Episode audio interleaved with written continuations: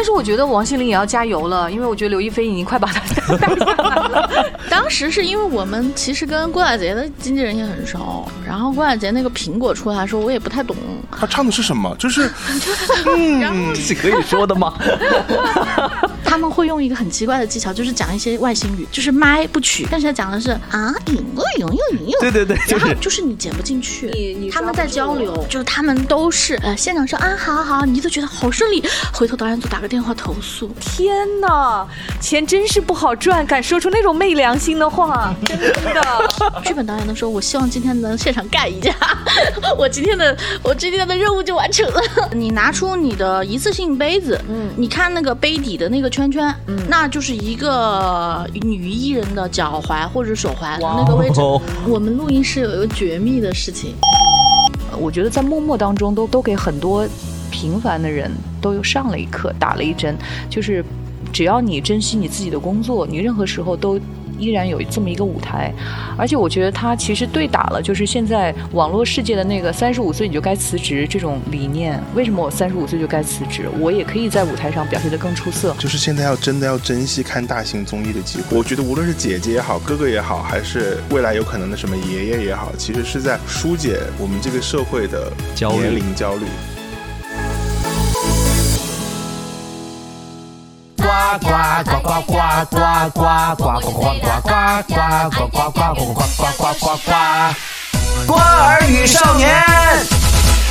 欢迎来到播客《瓜儿与少年》，大家好，我是天乐啊。我们这档节目不只专注于吃瓜啊，其实更想了解一下综艺当中最真实、最鲜活的他们。那今天呢，我们邀请了时刻关注我们圈内动态、不看综艺吃不下饭的各位姐姐和弟弟们，来，首先我们介绍一下我们的录音师小 A。大家好，我是录音师小 A。欢迎欢迎，来，我们来继续欢迎到的是我们的场记花花。大家好，我是场记花花。好，继续欢迎我们的一统乐乐。Hello，大家好，我是乐乐。接下来我们有请到的是吃瓜群众小弟。大家好，我是资深吃瓜群众小弟。是的啊，今天我们要聊的是最近正在热播的《乘风破浪》第三季，你们都看了吗？嗯，呃，不是好看的要叫代名的主要原因，就是因为它在热播嘛，是。不敢说 不敢随便说。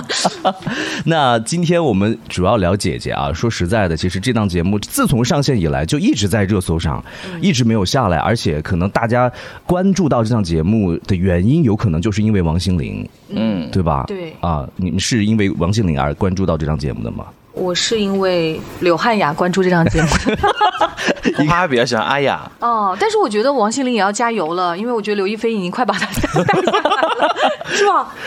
应该快了吧？梦华录嘛，最近这两天都是。就是我关注姐姐主要原因是每一年，姐姐是我们芒果内部非常很重要的一个指标。嗯，那这一次啊，我们看到有三十位姐姐来到了我们这个节目当中。我们首先来从姐姐出发和聊一聊大家对于某一些姐姐的一些看法和一些姐姐的初印象吧。我首先想问问大家，就是呃，哪位姐姐的出现这一次会让你觉得特别的诧异，就没有想到她会来到这个舞台的？有很诧异的人吗？花花和小 A，小 A 有很差，我觉得好像还好哎。就是你看到那个名单的时候，我觉得好像也都在情理之中，因为有的也没有说特别的大火，或者有的就是要趁这样的节目再重新出现一次。嗯，对，所以我我是觉得还好，没有到特别惊讶。但是有一个我比较熟一点，这是真实的啊，嗯，就是呃吴莫愁，吴莫愁是我们学校毕业的，是沈阳音乐学院毕业的。嗯当年在参加《好声音》的时候，呃，就特别的明显，就是当时他在参加《好声音》火了之后，在学校是引起了不少的风波，因为他在学校的专业成绩并不是特别靠前，嗯，但是却通过《好声音》这个舞台出来了。然后出来以后这么多年，你看，如果提吴莫愁能够想到的歌曲，我觉得大家应该都说不出来。money money money，对，但那都是翻唱嘛，对吧？嗯自己的歌可能就是百事的那首《就现在》，就很少有代表作。嗯，但是我觉得这次来来《乘风破浪》，我是没想到，就他的位置可能已经可以上这样的 S 级项目了。这是我个人来说啊，我觉得比较意外一点，因为他的确当时从学校来讲，还是从《好声音》出道以后来说，都还好，就没有到特别的位置了。这是真校友讲的话吗。这这这是学弟说这话，应该没什么毛病啊，就师姐多多这个担待了师。姐都已经离开学校好多年了，也不能回去逮师弟了。嗯关键看完一公他也淘汰了，就是当然他那个舞台还是很厉害的啊，他那个舞台还是很中国风的啊。嗯，姐姐们呢？你们觉得呢？我不太惊讶，因为因为跟呃呃，里面有两个是当时已经来确定来定棚了，嗯所以呃大概是哪个系的，然后就心里很清楚。然后呢，只是中间有一度怀疑，就是外界会给很多乱七八糟的名单，可能会有一些小小的出入。但实际上，对于名单是不惊讶的，同时心中又有些唏嘘，就是这些名单看上去这么全，其实按就是完全没有注水的感觉。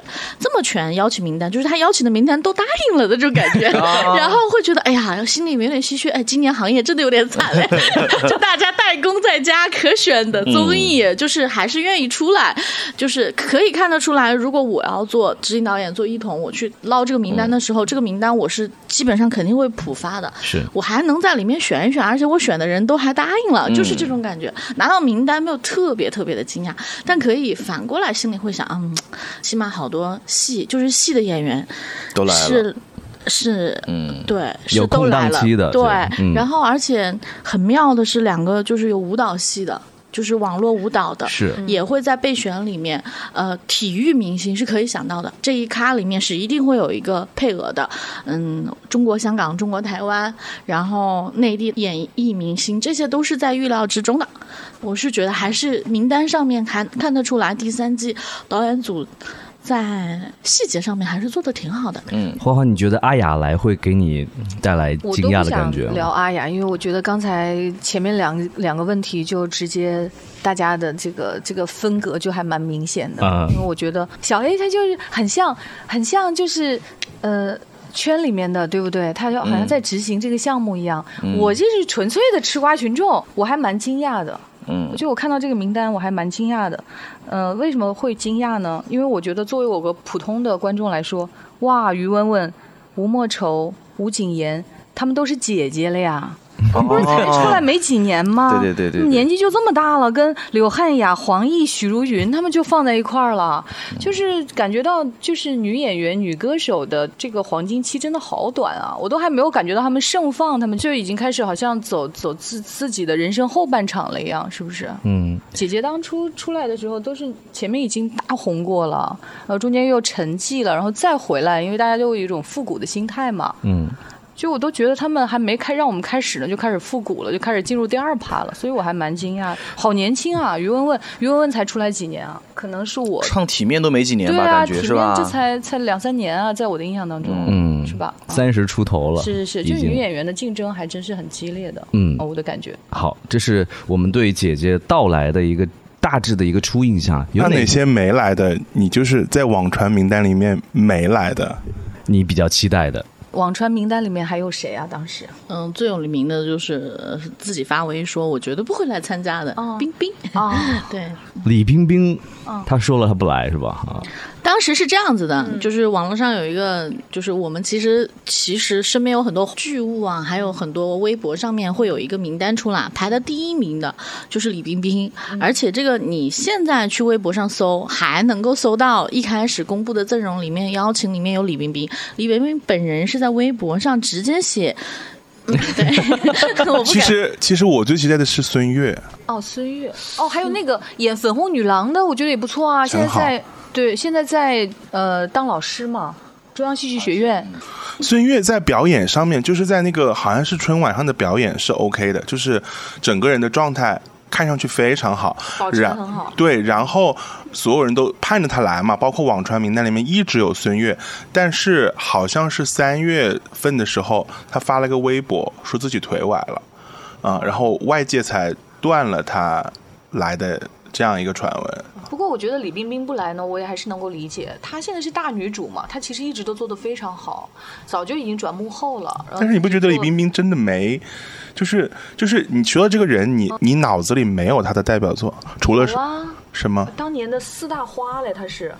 具体名字呢？呃，具体名字就是那 个包青天，是不是？包青天，少年包青天。别人现在是电影咖，不演电视剧了。演电视剧，但是我觉得他就是一早转型还是转挺好的。所以其实刚刚我们说到一下对姐姐到来，包括姐姐名单当中的一些预想啊，但现在有没有想？就是你看完了第一集，你看第二集都已经出完了啊！你第一集、第二集当中的，尤其是初舞台，给你们有没有印象比较深刻的表演呢？有啊，我觉得很多哎。嗯，一公我觉得还好，但是初舞台我觉得很多。反正我是在王心凌来之前我就很期待的，就是我是发了朋友圈，我说哦，王心凌。你是真粉丝是吗？我是真粉丝，嗯就是他没唱《爱你》的时候，我的期待的点是他真的好久不出来唱了，然后就很想唱。但是呢，我个人还是觉得他一公不应该再唱这么甜的了，就是他大眠已经转型，已经在转型的路上了，然后又回到了爱你的那个阶段，当然他很成功了。然后我也是第一遍在看一呃初舞台的时候，把他那一段是来回倒了三次的，嗯，这是真的，就是我还是看了的。你也是像王心凌男孩那种一样跳起来的吗？那倒没有了，只是觉得内心稍显澎湃的 那种，就还是很可爱、很甜的呀。然后其实他出舞台那个后面还有一段跳舞是没有播出来的，我是在短视频当中看到他后面还有一段舞蹈的。那一定就是我在想你。如果半夜被手机吵醒，啊，那是因为我关心，且我我们现我们后期听呢，就觉得有点怪，它里面有一个地方卡了。嗯我们当时反映说，哎，是不是对口型了？然后我们就给导演组打电话，导演组说，我发微信的时候他就是真唱，是我今天真唱的。我当时是觉得挺好笑的，因为你现场去再把那一段听一下，从专业来录音的角度来讲，哎。搿只地方是不是空的嗯，对，然后是对的吧？就心里面心里面会有这种疑问，就会去问问，然后那边就开始狂找。他们这次都是优秀，怎么怎么样的，嗯就大家很汗颜自己的专业精神。是是是，但是我觉得王心凌她在选这个歌，我觉得他还就是你有没有想过，他可能在转型的时候觉得自己是失败的啊、哦，她转过很多，就是想走一些悲伤的路线什么什么的，最后还是不行。而且我觉得其实他这次的表现就是让大家很开心，是在于我们终于认识到四十岁也是可以甜的，对吧？以前很多人会觉得，哎，你到了三十五岁你就不要甜了，因为很多小甜小甜姐姐都已经上来了，你就你就变成呃都市女性、都市丽人。但是现在，我觉得王心凌她在舞台上能够很坦诚，就是我即便年纪这么大了，我的唱跳也依然是在一线的？变她的甜不让你觉得烦。对对对，你们也还是喜欢的，而且就现在大家也会觉得我对甜的需要会更多一点。我想问一下，就是王心凌，就是大部分我们在网上看的大男粉丝居多。嗯，从你们的角度，你们看王心凌的表演，你们会觉得她是 OK 的吗？我一直都觉得她美哎，我一直觉得她好看，就她真的。哎，为什么有人可以瘦的就像模特儿？虽然他不是很高、啊，艺人都很瘦，哦，嗯，艺人都是皮包骨。引发了我的深思。所以我们其实 这点我又补充一下，哦王心凌真的有一件事情在我心里面很厉害，嗯就是我这么多年没有看过她的全侧面、或者是正镜头，永远偏左。发现没？他就是硬卡到我的左脸最好看，最最好看我躲到那个位置，他那个斜角那个训练度可以看得出来，好厉害哦！哦，他他然后他的舞蹈也是那么排的，基本上都是从那个角度上打嗯。对，是是他的要求是不是？嗯，我觉得应该是经他的经纪团队一直没有换过，他整个人的意识告诉自己，所以他这次其实登上姐姐舞台，他应该不会有太多压力。就他所所有表现的东西，他已经表现过成千上万次了。他觉得那个服装也完美哎，你知道还有没有哪个初舞台让你们印象比较深刻的？许茹芸呢，许茹芸啊，许茹芸是弹钢琴是吧？好像嗯。是自弹自唱啊。为什么呢？就其实都是回忆杀，两个都是回忆杀，一个选择我放下，我妥协，嗯，然后我把自己成千上万的作品再演一次。有一个人写着我不甘心，嗯，我要给你看不一样的，嗯，我要给你拿出我自己新鲜的灵魂给你看，可以看得出来，同样都是音乐作品，同样都是艺人的诚意，但市场的反馈是完全不一样的。嗯，所以我可不可以认为，就是你们想在这个舞台上看到的是回忆杀类的东西，以及比如说像 Twins 合体的这种类型的内容，你们是非常想看到的。哦，我我是这样的，我我觉得就是人肯定还是去喜欢接触自己熟悉的东西嘛。如果许茹芸在现场玩的是同样一套东西，就是唱的是如果云知道，对，嗯，可能这波里面没有，对，你要说完哦，这是可以说的啊。不可以自己打马赛克哦。你是要说什么？我我没 get 到。还可以还可以你表达再你你的意思说许茹芸去唱《如果云知道》，它最后的效果是跟《爱你》是一个效果吗？对的。没有，不会。为什么？在这个时候，大大家是需要这点甜，这点开心的。当时是因为我们其实跟郭采洁的经纪人也很熟，然后郭采洁那个苹果出来的时候，我也不太懂。他唱的是什么？就是 然后许茹芸呢，是因为前两年就是大家也推了他的歌，我们对他的变化也是很惊讶的。这其实这三个里面，还真的是王心凌的《大眠》在心中因为网络红过一轮，所以当时如果这三个人都选作品，甚至王心凌唱《大眠》，我觉得也不会比这个差。许茹芸是大家已经她上过时光音乐会了，嗯，她其实、哦有过第一次亮相了。对，就是大家其实是要完整的新鲜感的，啊，对，完嗯也有道理，也有道理。对，所以后面就开始三这一波已经上了之后，就很多人开始说四要要要敲哪些姐姐嘛，你就能看到是真的，就是有很多回忆杀，或者已经哇，可以敲到杨紫琼，还蛮棒的呀。压力给到节目组这边，脱口秀都能请到成龙，你怕什么？这个行情真是。一统，只要你脑洞够大，我觉得现在不是问题。以前是我想都不敢想，现在是我想想试试看，对吧？一切皆有可能。来，我们说一下徐梦桃的那个初舞台，其实你能发现，就是听起来有点奇怪，但是又很符合他这个人的人设。其实我觉得宁愿不修是最真实的。现在连我这种很平凡的耳朵，我都能听出来。他其实主要原因不是说硬要把这个音修得很音准，他只是一些气口啊，还有一些大喘啊，是肯定要剪掉的。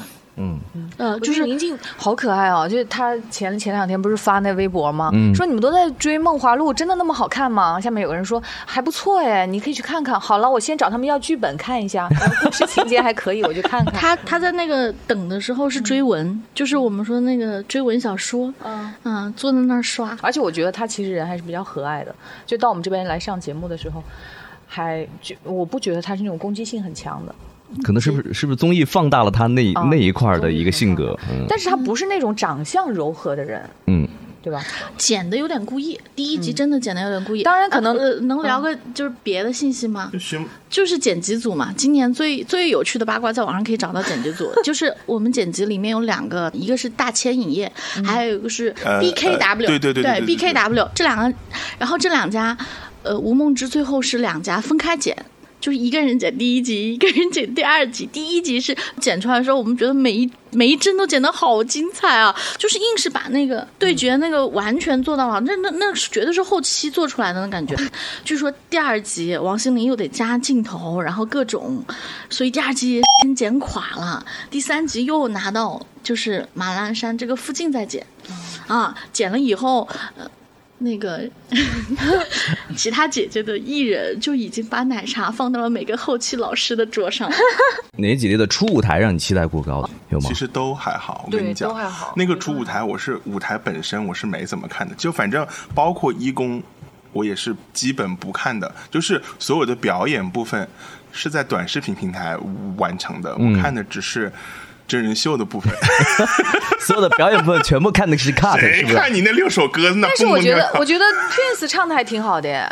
他比于文文，于文文也就现场该拽拽下来是蛮哦蛮就是对对对就能感觉你就是啊感觉那个就是于于于文文就是在硬再来，就是哦，我硬要把自己对，搞成那个样对对对对对，我有这种感觉。我而且我觉得他就已经透过屏幕让我感觉到了，演的是不是有点过了？我觉得就是第一集给到他的镜头有点太多了，让我觉得说他太故意了，就是哎，太故意了，对对对，嗯可能还是有一个大红的野心，真的就是在第一集的时候表现的非常突出。哎，有没有觉得朱洁静真的好美？啊，因为我看了那个朱洁静六一儿童节去长沙动物园的 vlog，嗯，好美，就是她站在朱鹮面前跳朱鹮那一下，啊，哦，太好看了我可。以实实话说嘛，就是艺人上妆和不上妆差别真的蛮大。看本人我们是瞄了一眼，我是觉得就是第一，女人一定要白，啊。嗯，瘦是基本要求。我们是不是要就是给大家有一个瘦的标准啊？可能艺人的瘦和我们日常的瘦可能不是一个标准不不是一个标准啊。他们的瘦是日常标准，大概是大概瘦就是这样子，你拿出你的一次性杯子，嗯，你看那个杯底的那个圈圈，嗯，那就是一个女艺人的脚踝或者手踝那个位置，哦绝对不会超过。不过那一年，就是浪姐到湖南人民广播电台去录那个他们的电台节目的时候，他们都比较像正常人，正常人没有一个那是因为冬天衣服穿的厚。有可能，就是你看不出来他跟正常人有什么区别。他如果在食堂吃饭，你可能跟他擦肩而过，你不会回头去看他就，是素人，你根本看不出来的那种。看不出来，看不出来。就身材啊，身材就因为第一次姐姐第一次公演的时候，我们是在现场，在那个船的那个骨架上面，然后流程都是女艺人一个一个登台，当时感觉冲击力不大。就是正常的表演，就感觉女生一个一个正常的登场，登场的录音，然后收音，然后挑一挑这个人唱功，挑挑那个人的跳功，然后第二次见到的时候是素颜。来棚里录音，然后感觉就是路人、路人、路人、路人，会觉得这个皮肤好，那个皮肤不好，好。但是最印象深刻的就是招商会，当时招商会是把所有的姐姐都邀请到台上站成一排，我觉得你们可以发那个历史照片和今年招商会的照片，我觉得就是好看的女生站在一排的感觉，冲击力是很大的，好好看。就是女生好看的女生，真的是你代表一个时期或一种美的极致的女生放在一起站在你一排的时候，我觉得没有哪个不心动。女生集体在舞台上表演的时候，你不会说，哎，哪个觉得让你期待更高啊，风格差距很大啊，你只会觉得女人真是千面的美。女人自信起来那种千面的美，而且是每个角度让你满足的时候，是真的很很震撼的很舒服的。然后我们到现场的时候，就是那种香味儿啊，就是你你我们我们离舞台很近，姐姐们在香水上这件事情是真的下功夫，真的。然后那个。从你后台从你飘过去是一个香味儿，上舞台整个香味儿就是好美，我们大部分能看到有一些姐姐已经跳出来了，被大家关注到了。那你们预测一下，今年就是到最后结束的时候，有哪些姐姐能够成功的成为黑马的？我们一起来喊出她的名字，好不好？三二一，王心凌。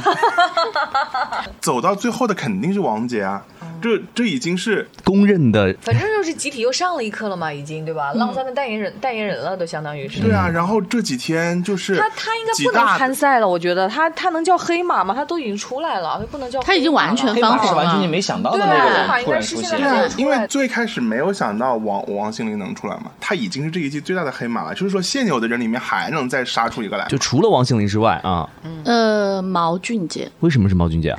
第一点，我说这个名字的时候，我都可能会说错，错就是他曾经真的不红过，而且我对他印象还在于我们早期合过一档节目叫做《姐姐说》，他在里面打了个酱油。他他首先他在出现在姐姐的名单里面的时候，我们当时说这是带了个谁，然后发现他是丑女无敌那一波里面就是王凯。和他现在还在里面，而且《甄嬛传》里面也有也有他。我是怎么知道的呢？甄嬛传》有他，你都不没有印象了，对不对？我对他的印象就是《丑女无敌》里面那个裴娜对，在那个演出里面也看到一这 Jessica 啊，那郑秀妍受伤的时候，第一个冲过去的就是毛俊杰。然后据说整个团里的人，呃，就他们那组的人喜欢的都是俊杰。然后，而且我我看到了最新的淘汰名单，然后没有他。对没，有妈妈，对，因为因为张强在上我们另外一个播客的时候，他有说，他说就是毛俊杰很会选团队，嗯，就是他很聪明，他是非常有智慧的一个人。对张强说的是我要学习他的智慧，因为他选哪个队哪个队就赢。哎，不过我觉得啊，市场跟姐姐们自己的想象还是有差距的。然后还有一个就是，应该应该我的理解就是长得也还算漂亮，然后呢就是但是有哥们儿性格的那种，就是会在姐姐当中称兄道弟的那种，这种人天然就还蛮受团队里的信任的。嗯，所以我觉得就他可能不是那个表面上的老大，但是他是事实上的大家的团宠。对。我就觉得私下会觉得，如果我自己看书的话，未来会偷偷的看一下有他有没有他的镜头，对，我会觉得他能走多远，心里会打一个就是问号。因为他自己说了一句话，他说：“其实，在这个舞台上，实力并不是很重要，选对团队才是更重要的。毛毛就特别有智慧，毛毛就跟我说过一句话，就说。你的能力不重要，你选择的谁是最重要的。我觉得这是一句智慧的话。”花花，你觉得？反正我为什么会选张强，我也愿意选许茹芸，因为我觉得现在的呃观众没有什么太多耐心去关心一个他不是很熟的人，嗯啊，然后还要热烈的爱上他，最起码这个人我之前是要对他有有情感，然后现在是有延续的，那我以为他会说留恋啊什么这些，对黑马这些，结果没有。因为我就我就觉得你像赵英子啊，然后吴莫愁啊，嗯，许梦桃啊，我可能之前就对他没有什么太多，我甚至呃，就是姐姐之前，你可能让我说她的的作品，或者是想想他的脸，我可能都想不起来。然后你现在让我说，我看了这个综艺之后就疯狂爱上他，我觉得就很难。然后他赵英子就是那个赵韩英子，对吧？嗯对对对我我对他有两个印象，第一个是在他是在红红毯上摔过吗？嗯，对是对对对对对然后然后嗯第二个是是于正在那个。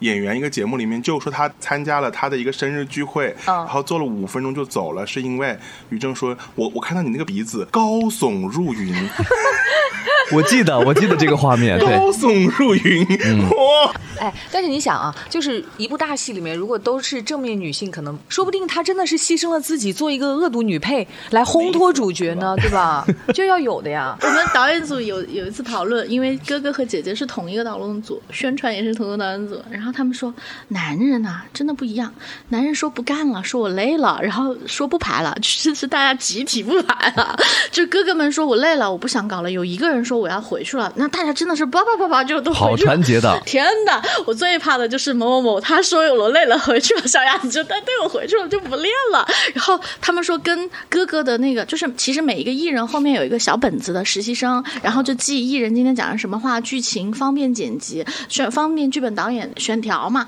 然后姐姐们是真的就是。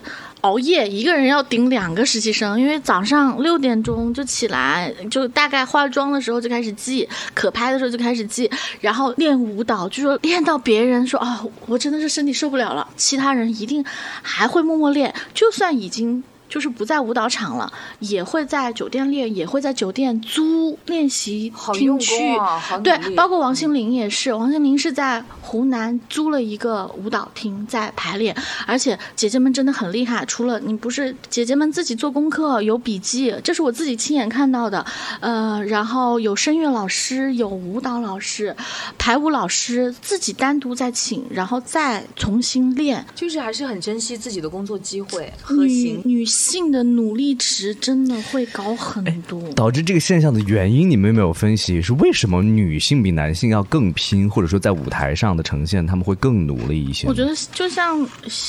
就是场记原来就刚刚说过的原因，就是有红大红的时间段其实是有限的，然后它的迭代速度非常的快。又开始场记不是场记说，呃，我没有想过这个时期的女艺人和刚刚时期的女艺人在同台演绎，那她被挑选的族群、他的时代，然后他的年限、他的容貌、他的身高都在被挑选中，大家压力是很大的。呼啦啦，每一年中央戏剧学院、上海电影学院又来了那么多新人。人，嗯，就压力还是有。女性获得工作的机会，就是你如果同样对比姐姐和哥哥，那一批哥哥们获得的工作机会其实是比女性要更多的。特别是当时，其实姐姐第一季做的话题就是三十加女性嘛，就是当女性冲过某一个年龄，就是冲破某一个年龄点的时候，其实这个社会对女性是戴着有色眼镜也好，所以她才会用这个社会议题去推动这个节目往前进。而且很多艺人不觉得自己美，嗯，就是个非常就专职女艺人，女因多女艺为他们人不觉得自己可能看。看到美的人太多了，身边都是美的人。哦，那这一季你觉得谁最美？就是我真的不会说是谁最好看，我觉得执行导演啊，我们自己都是亲密接触过了有好感的艺人，我们会自己优先说，就是他身边的人非常有规划性，他呃身边的人打电话来协调工作很有条理，然后时间限定非常的好，他本人来了之后，嗯，然后很好相处，这种艺人基本上对接的很舒服，然后你所有的 bug 都已经踩住了，然后你在执行的时候很顺利，呃。对接的时候，它的门槛和避讳性更多，然后打交道的时候痛苦性更高，而且他们有个非常不好的习惯，就是当场不发飙，事后找麻烦。嗯，就是他们都是呃，现场说啊，好好好，你都觉得好顺利，回头导演组打个电话投诉，啊，你要解决好多问题。对，我认为女性艺人能够出来，甚至说能够主导一些东西，都是强势的。包括你看到的宁静姐、那英姐，这其实不是周边的人很强，是她本身很强，她的选择和决断很强。往往跟艺人接触，尤其是跟女性艺人接触之后，你会有预判，这个人的个性是软的还是硬的，然后这个人是精明的还是说好说话的。我们说女性的艺人在我们跟工作人员沟通的时候，最大的感受是这样子，你会预判他还有多大的能量值，所以工作人员看。姐姐是能看得出来哪些姐姐其实是在尽全力的，哪些姐姐是过来啊、差不多的，她的状态是完全不一样的。其实我觉得，就是这和他们的成长环境是有关的。张强是因为我觉得他是属于天赋型选手啊，而且他已经在那个年代已经红过头了，已经那么红他在那个。他可。能在那个年代红的时候，他也没有什么压力，嗯就没什么人是他的竞争对手，一个人就独自红，想怎么红怎么红，然后想要什么就有什么。但是我觉得像中国香港的艺人，他们更嗯更多的是把它当做一份工作啊，嗯这就是我的工作，也不存在我多好看。然后我的工作时间可能是有限的，我在这么有限的时间里，我需要创造更多的价值，不管是为我自己还是为我的公司，要带来更多的利润。嗯所以大家就快一点搞完，对吧？你你也放心，我也放心，他就是团队合作嘛。搞完之后，大家就都可以回家躺着了，是吧？想干嘛干嘛。嗯啊，他是上班下班的那种对对，感觉上班更强下班的，，对对对，就这样你就会觉得很好合作啊。他如果觉得我我是天选艺人，我是过来当 idol 的，那你就可能很难伺候嘛。我们录音室有一个绝密的事情，真人选秀里面有一个小技巧，是我们录音室可以独家提供的，就是你去看歌手，他身上带的麦决定了他的剧本的剧情。如果你去看选秀，他身上是带了三个麦到四个麦，他今天一定是带任务的。就是后期老师和以剧本台本导演已经跟呃场务还有录音老师都说好了，他身上带了几个麦，就确保他今天发生的所有故事都是每一个细节都能收到的。然后我们只要是看就是私下的真人秀表演里面带了两个麦，这今天肯定拿了剧本了。就这个东西，就像我们看那个玩那个剧本杀或者是玩什么那样的，就是有了摄像头了，这个地方肯定是有戏的，就大家都知道的。艺人他们会用一个很奇怪的技巧，就是讲一些外星语。就是麦不取，但是他讲的是，呃，比如呃中间有固定的字，我看过，然后呢，或者是把这块嗯嗯嗯掉，因为我们是录音师，尤其你要做后期，你会拿到很多鬼的录音，然后其实会发现，呃，就我们曾经剪过一个一个艺人在吃饭的时候，他们会讲一些奇奇怪怪的暗语的话，就是暗语。录音师大概会，我真的是三两次半都是在这些艺人里面找到他跟他谁在说话，跟他经纪人在说话。啊，引诱引诱引诱，对对对，然后是。就是他们两个人在用同样的外星语交流，然后然后我还问过，他们说有一种叫龙虎话，就中间有龙有虎，然后我说那个不是，然后我给你放细节听，没有龙和虎，他就是应该取了一个什么音。取了一个音作为代替，然后再把他自己的话加到了里啊，每次的时候我们想着说这也太鬼了吧，但是他们就有这种防备心，是，他的目的是什么呢？就是你剪不进去，你你他们在交流，对，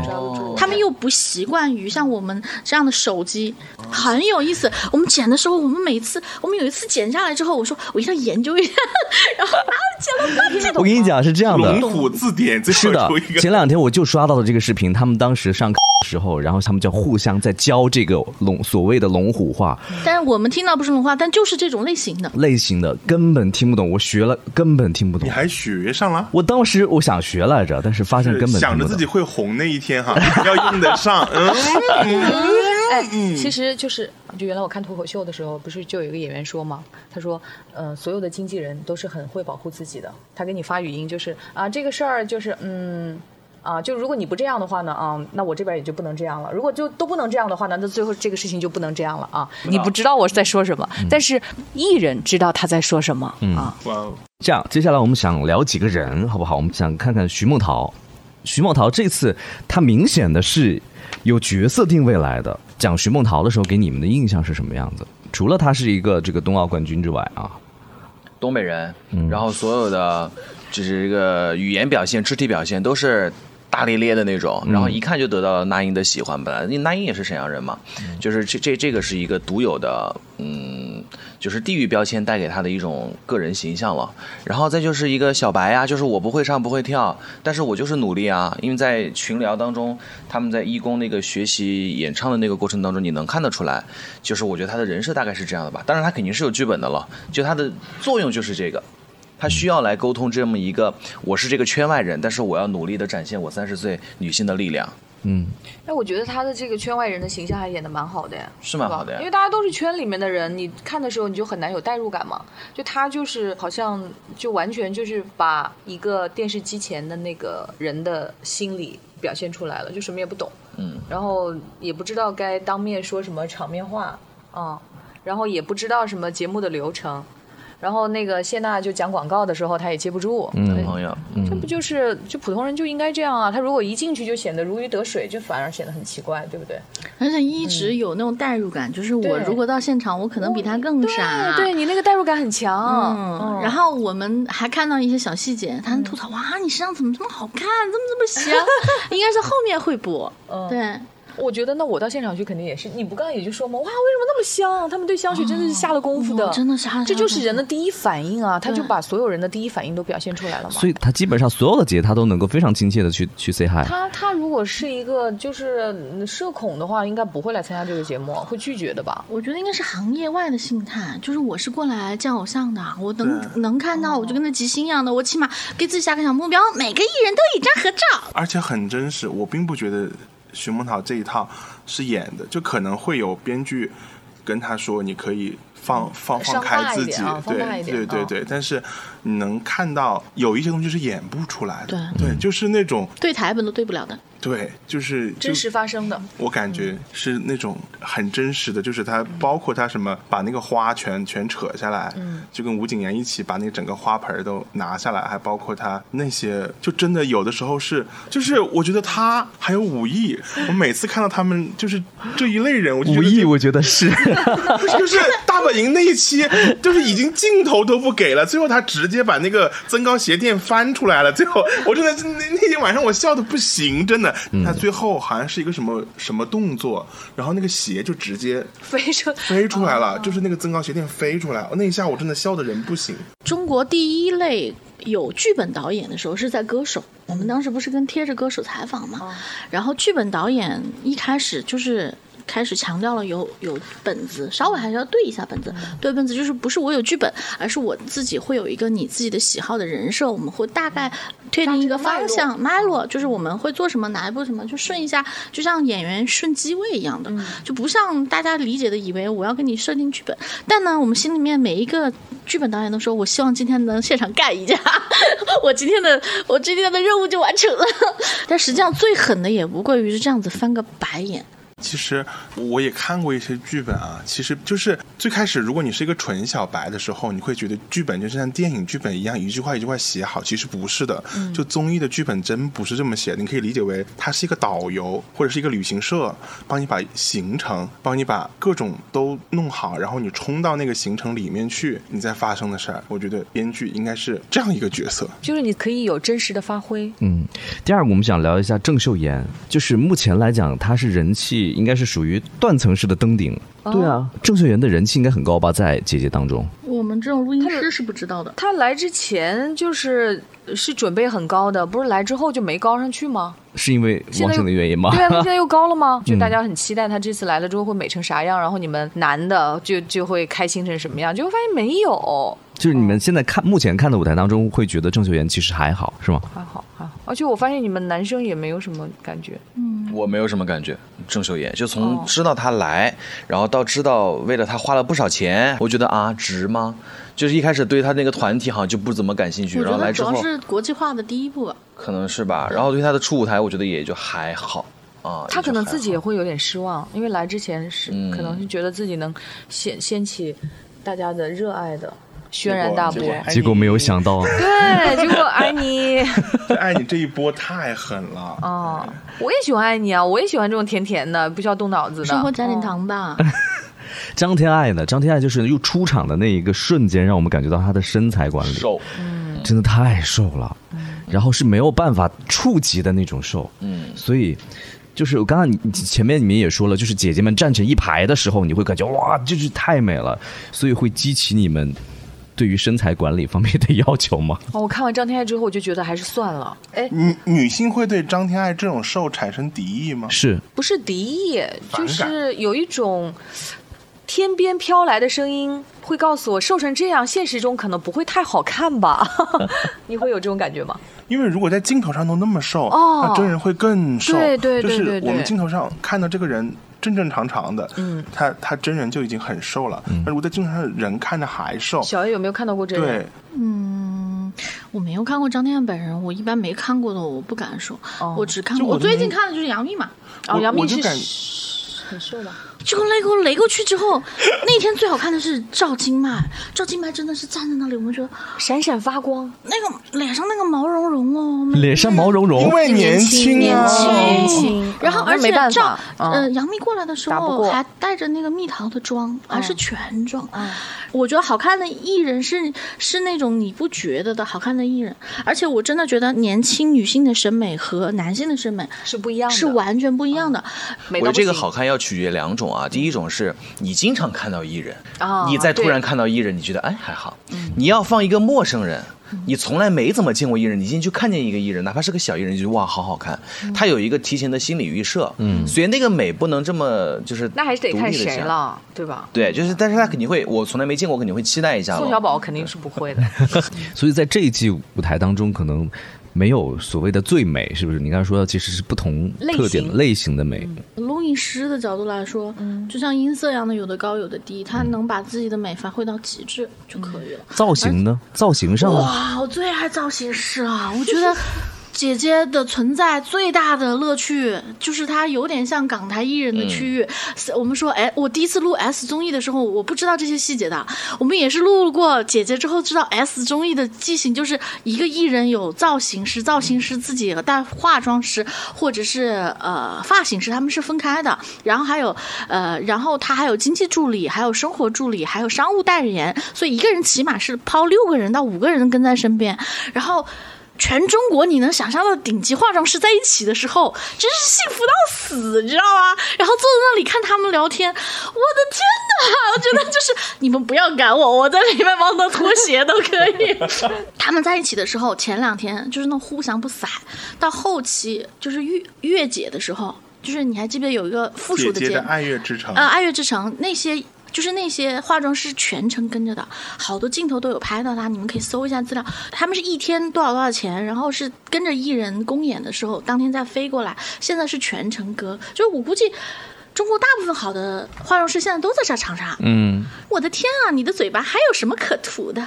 简直美的不行！就是你可以知道的高段拍马屁，你在那个全部可以盯得到，而且怎么于贴怎么来，然后你还知道人类的极致到哪个地方，然后对对对对对对对我？碰到过一个化妆师，我的天呐，钱真是不好赚，敢说出那种昧良心的话，真的。哎呦，您可真是的，娘娘呀！我跟你讲，主要是没有皇帝，不然呢，您可以一统江湖呢。大概就是那种，我的天，有什么意义？然后还有那种，就是我觉得这个口红不好，然后换了这个，我总共换了七种颜色，换了这种叠涂，涂完了之后，哎呀，主要不是这个口红，主要是您这个整个五官里面啊，这个唇啊。突出之后啊，他就驾驭不了你的脸，口红就驾驭不了你的唇了，是吗？是这样。子我觉得，如果放我们现在讲，都觉得这个好恶心，讲不出口。我刚刚都犹豫了半天，但我是坐在那里听了现场的。而且他有很多化妆师还带助手，助手还跟你一唱一和。就比如说啊，我们嗯非常抱歉，贾玲，我没有说你不好看的意思，我是拿你打个比。假如贾玲在这里，他就会说，哎，过来看看看看。这个额头是真实存在的吗？哎，怎么有人的额头能长成这样？我天哪，这都不用画呀！然后旁边那个就会跟你就会跟他搭，哎，我来看，过来。哎呀，我们画了十年也没有见过这样的额头哎！感觉我进了商场，然后买衣服，服务员在那边，这两个人还还能你穿的也太而且好看了。艺人好看生活，啊艺人生活圈子小，也是因为就真的有换乘？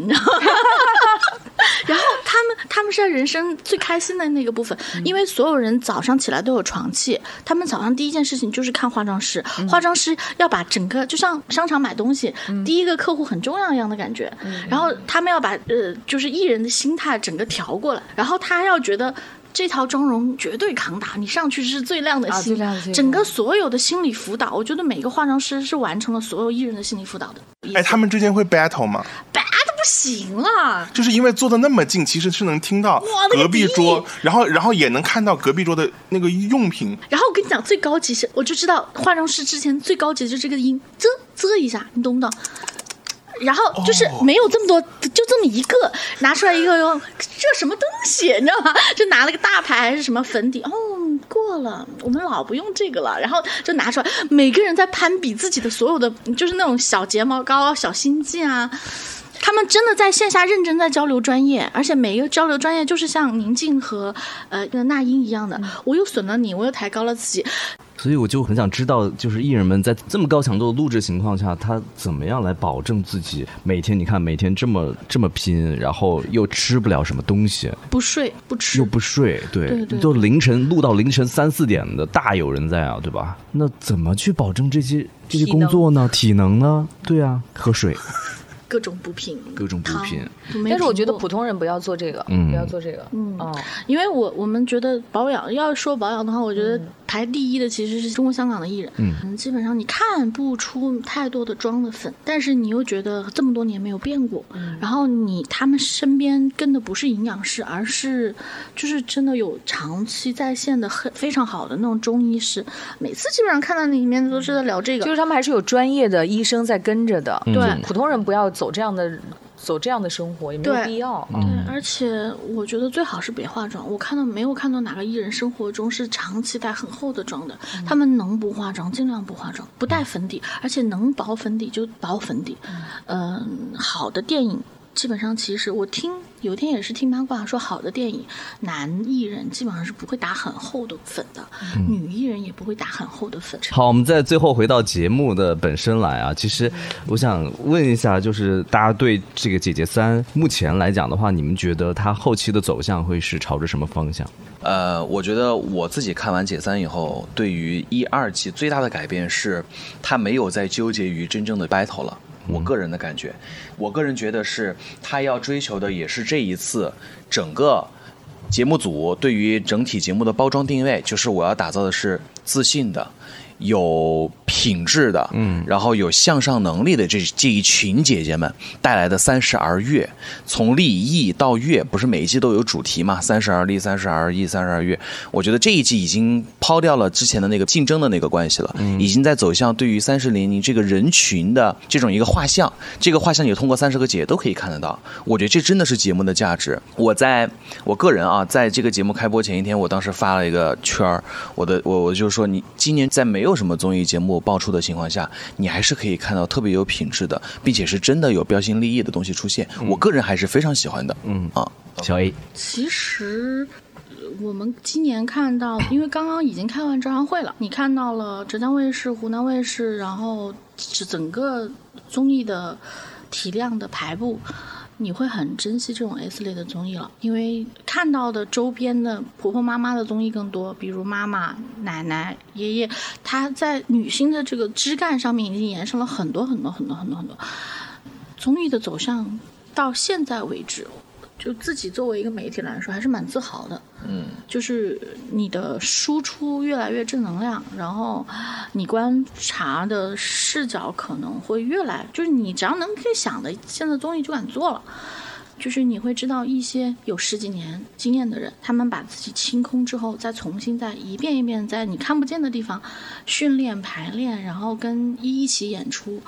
嗯，就是人自己还是在追求战胜自己，不管他是九零后、零零后还是未来的后，每一代的女性的审美和自我的满足和意识是我我觉得是在进步的。就是这个综艺，我觉得还是能继续办下去的。就像哥哥最近也在瞧哥哥的人选了。我认为，就像王心凌，我觉得她五十岁甜心奶奶，她既然敢说这句话，嗯。我就觉得综艺人和媒体人会让他实现。嗯，对，我觉得五十岁就蛮好了，你一票我一票，心灵八十还在跳，心灵肯定也不想接受，对吧？掐指一算，发现自己下一次的这个高峰期会出现在八十岁高龄的时候啊，这应该不是祝福吧？这应该是诅咒吧？我觉得我还是有一个想要有个幸福的晚年啊。嗯，我还是很喜欢这个节目啊，但是我就觉得，就是不管是看综艺呢，还是看电视连续剧呢，还是看谁呃唱歌，还是跳舞，还是他们说说话，其实你都是通过看这个节目来看这个人，对吧？大家很开心。呃，浪三是因为有好多你跟你原来的青春或者是这个嗯青少年时光相交叠的这些艺人，他们还在，然后你看他们，你就会觉得自己好像也依然没有老，有一种有一种突如其来的你对于年龄的接受是，当你发现你喜欢的明星已经五十岁的时候，你就。就感觉到自己老了，对吧？那那那一下的冲击还是蛮大的。对对对对对。然后我还觉得什么呢？就是现在的社会竞争确实压力还是比较大。我觉得姐姐她们出现的，包括她们整个表现出来的对职业的敬畏的这种状态，然后对自己形象的管理，呃我觉得在默默当中都都给很多平凡的人都有上了一课，打了一针，就是只要你珍惜你自己的工作，你任何时候都。依然有这么一个舞台，而且我觉得他其实对打了，就是现在网络世界的那个三十五岁你就该辞职这种理念。为什么我三十五岁就该辞职？我也可以在舞台上表现得更出色，而且你像王心凌的唱跳，对吧？对打流量明星来说，我也比你专业的多。谁专业才谁才能够拥有更好的工作机会？我觉得对于年轻人来说，他这种是一种正向的鼓励，对不对？不是说你的年纪超过三十五岁了，你就应该从你人生的舞台上退下去了，将来一定是越来越好的。然后我我很希望在接下来的时间里看到更加精彩的瞬间。你像我喜欢胡杏儿，然后薛凯琪也不应该仅仅只是哇她好漂亮，这个就太太表面了，对不对？那既然都来了，是不是应该？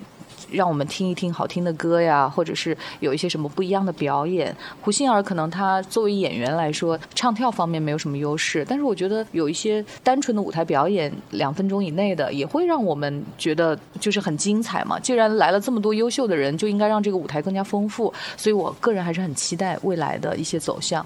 呃，但是我对于就是看剧情，我一般。嗯看真人秀的剧情一般，对我一般你是喜欢看舞台的，对，我是喜欢看舞台的。嗯因为我觉得真人秀的剧情不太能够代表他们本身。嗯，好，富贵，就是其实要真的就是小 A 说的那样，就是现在要真的要珍惜看大型综艺的机会。一是大大型综艺目前来看不会越来越多，第二个是至少在未来几个月，按照综艺节目的制作流程，未来几个月你能看到的综艺就是我们眼前这几个了。对，《花儿与少年》因为疫情的原因，北京跟上海过去几个月没录综艺，是对吧？对，然后他们还注册了披荆斩棘的爷爷，我其实很想看，就是书圈们之间的 battle。所以我们也可以期待一下，看接下来芒果会做出什么样更好的综艺。嗯，对，就是你就会觉得人吧，年纪大一点也没事儿。这个社会会开始开放更多的机会给各种不同年龄的人。其实他是在，我觉得无论是姐姐也好，哥哥哥哥也好，还是未来有可能的什么爷爷也好，其实是在疏解我们这个社会的焦虑年龄焦虑。嗯就是年龄不再应该是成为你的束缚。好，谢谢大家，谢谢大家。最后我们今天关于少年，谢谢。拜拜。啊呀啊呀呀，八卦问我就对啦。啊呀啊呀呀，原来主角就是他。感谢收听《瓜儿与少年》，我们不只是瓜，更想分享综艺录制背后的精彩故事。欢迎热爱综艺的你订阅、点赞、留言，我们下期再见。